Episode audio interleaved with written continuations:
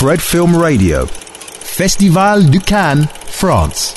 Vous écoutez Flat Film Radio, Bénédicte Pro. J'ai le plaisir de rencontrer aujourd'hui Iris Kattenbeck qui présente son premier long métrage, Le Ravissement, en compétition à la 62e semaine de la critique. Bonjour Iris. J'ai lu dans le dossier de presse qu'une des grandes sources d'inspiration pour ce film était Le Ravissement de l'Olvestein de Marguerite Duras. Euh, oui, en fait, euh, en fait, bah, disons le titre euh, m'a été inspiré par ce livre euh, que j'avais lu quand j'étais adolescente, qui m'avait beaucoup euh, beaucoup touchée. et en fait, j'ai voulu, en fait, ce qui m'avait énormément intéressé dans le dans le livre, c'est l'état du personnage au moment, notamment dans la scène initiale, quand elle est à ce bal et elle voit son fiancé tomber fou amoureux d'une autre femme devant ses yeux. et en fait, elle voit cet homme tomber fou amoureux et et à ce moment-là, elle n'a pas du tout la réaction qu'on attendrait, la réaction un peu cliché de la femme éplorée ou non, elle, euh, en fait, tout d'un coup, elle est comme, c'est comme si elle s'absentait d'elle-même, euh, et je pense qu'elle vit un ravissement en fait, c'est-à-dire qu'à la fois, c'est comme si elle, était capable de vivre un petit peu le bonheur de, qu'ils sont en train de eux partager en, en tombant amoureux, et en même temps, c'est comme si elle faisait un déni de sa souffrance. Et euh, je trouvais ça, je trouvais ça très beau de donner ce point de départ à mon personnage, c'est-à-dire euh, cette idée que un événement traumatique, c'est pas forcément sur le moment euh, qu'on vit le chagrin et qu'on vit la douleur, mais que souvent ça va venir euh, nous nous hanter et que c'est petit à petit de manière déplacée que ce chagrin va ressortir. Et ça ça m'a parlé de façon très intime. Euh, et du coup j'ai donné ce point de départ à mon personnage qui est elle vit une rupture amoureuse et en même temps euh, elle n'en parle pas. Euh, il y a un silence autour de, de, de, cet événement. Elle n'en parle pas à sa meilleure amie, euh, qui est même surprise de l'apprendre plus tard. Et, en fait, en même temps, je voulais raconter comment cet événement vient habiter euh, peu à peu ses gestes et ses actes, sa solitude, etc. On parle beaucoup en ce moment de female gaze, regard féminin, et il trouve des expressions très intéressantes dans le cinéma. En l'occurrence, si le film traite d'amitié entre deux femmes, de maternité, il me semble qu'il essaye d'aller au-delà et qu'il propose un vrai travail sur le langage cinématographique. Bah, merci beaucoup. Oui, euh, oui. Euh, en tout cas, j'avais envie d'aborder ces sujets de manière cinématographique en me disant, euh, au fond, ces sujets, comme beaucoup de sujets, ont déjà été abordés euh, au cinéma, mais en quoi je peux les aborder, euh, moi, comme réalisatrice, de façon différente?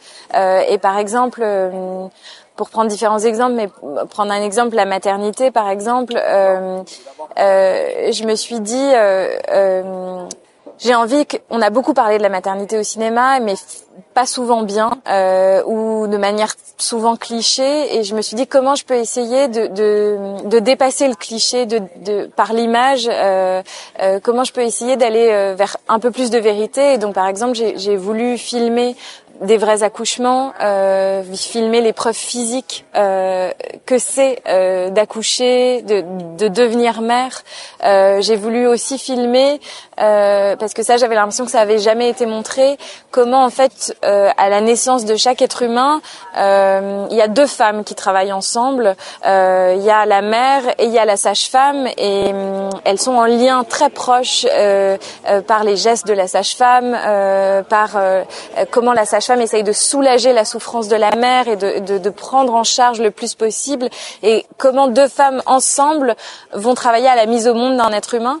Euh, et ça, je voulais le filmer de façon la plus euh, la plus réaliste possible. Et donc, euh, par exemple, j'ai du coup, on est allé filmer dans une vraie maternité, des mères qui étaient vraiment en train d'accoucher, et j'ai demandé à Afsia de venir avec moi.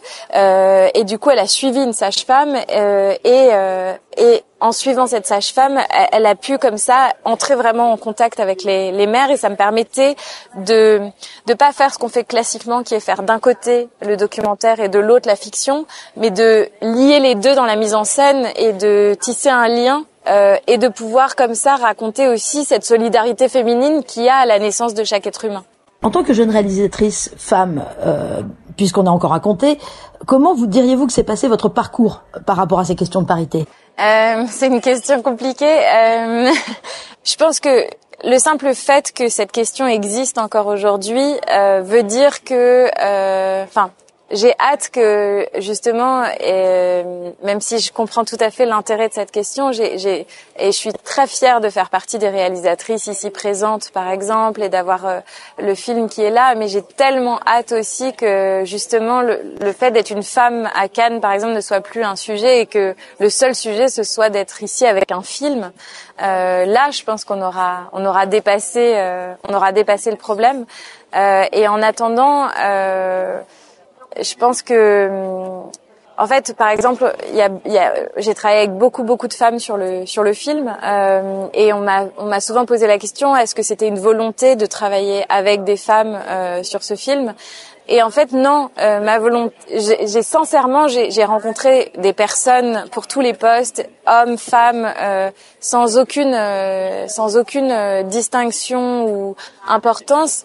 Et en fait, j'ai sincèrement pris les personnes que je trouvais les plus douées et avec qui j'avais le plus envie de travailler pour ce film. Et et il y a eu plein de femmes et je crois que c'est ça veut dire quelque chose ça veut dire qu'en fait euh, je crois pas qu'on enfin je crois qu'aujourd'hui il y a suffisamment de réalisatrices euh, qui proposent des choses euh, vraiment qui proposent une vision du monde et euh, qui ont un talent cinématographique énorme euh, et je pense qu'aujourd'hui il, il y, en a suffisamment pour que on, on, puisse accéder à une parité sans avoir besoin de faire euh, de quotas ou de discrimination positive. Et je pense que je pense que donc, par exemple, c'est aux sélectionneurs, c'est au monde d'interroger le regard qu'ils portent sur les films et sur les, réalisateurs et réalisatrices pour s'interroger pourquoi est-ce qu'il n'y a pas de parité encore aujourd'hui.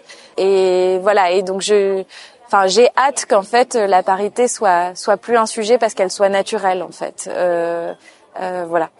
Et pardon pour finir, oui, euh, dans le monde du cinéma aujourd'hui, bien sûr qu'on rencontre encore euh, encore des difficultés quand on est une femme, que quand on fait un film, on, parfois on est face à des techniciens qui qui ont tendance à, à, à être misogynes et à, et à parler différemment à une femme qu'à un homme. Euh, et euh, mais je pense que ça fait ça fait partie de l'expérience de toutes les femmes et, et je pense qu'il faut se battre pour dépasser ça. Voilà.